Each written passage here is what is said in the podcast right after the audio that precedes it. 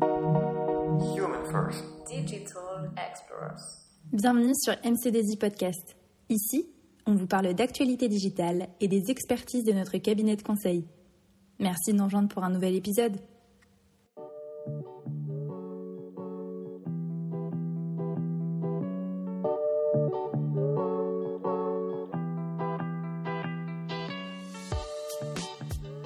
Ils s'appellent WannaCry, Stuxnet ou encore Mirai Botnet.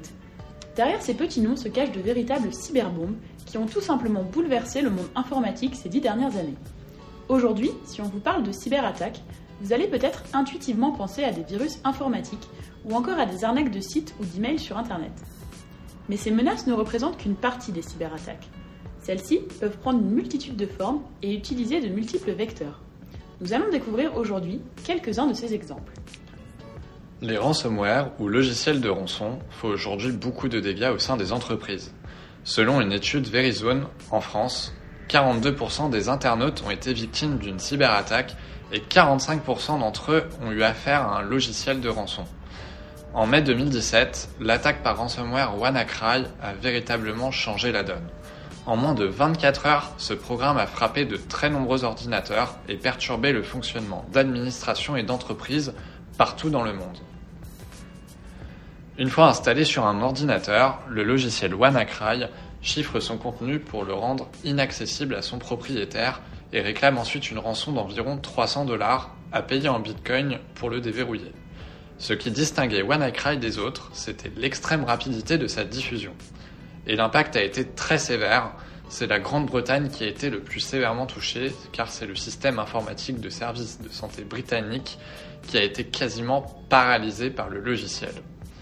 Dans de nombreux hôpitaux, les opérations non urgentes ont dû être repoussées et l'administration a perdu de nombreuses données compromises. Plus récemment encore, c'est le géant Altran qui a été victime d'un ransomware au début de l'année 2019. Les hackers se sont infiltrés dans le système grâce à une application où un mot de passe avait été laissé par défaut. Initialement, l'attaque concernait uniquement un serveur qui hébergeait une application. Les hackers se sont ensuite infiltrés sur les autres serveurs du réseau et ont pu mettre hors service de nombreuses applications critiques telles que les ERP de l'entreprise, par exemple la comptabilité, les achats, le téléphone, les emails, etc. Le ransomware qui a infecté l'entreprise française l'a obligé à déconnecter son SI pour ne pas propager le virus à ses clients. Au total, sur 50 000 postes de travail, ce sont 10 000 postes qui ont été infectés au sein de l'entreprise, empêchant le personnel de travailler.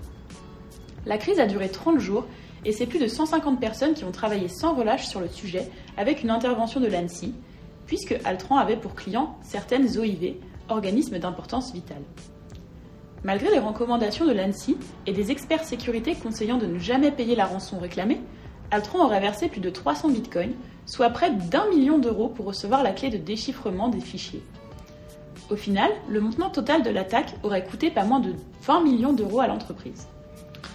Nous verrons dans le prochain podcast quelques types d'attaques un peu moins renommées et qui, pour autant, font aussi partie de l'actualité et des menaces de demain. Merci beaucoup de nous avoir suivis aujourd'hui et on se retrouve sur notre chaîne de podcast pour découvrir nos autres épisodes.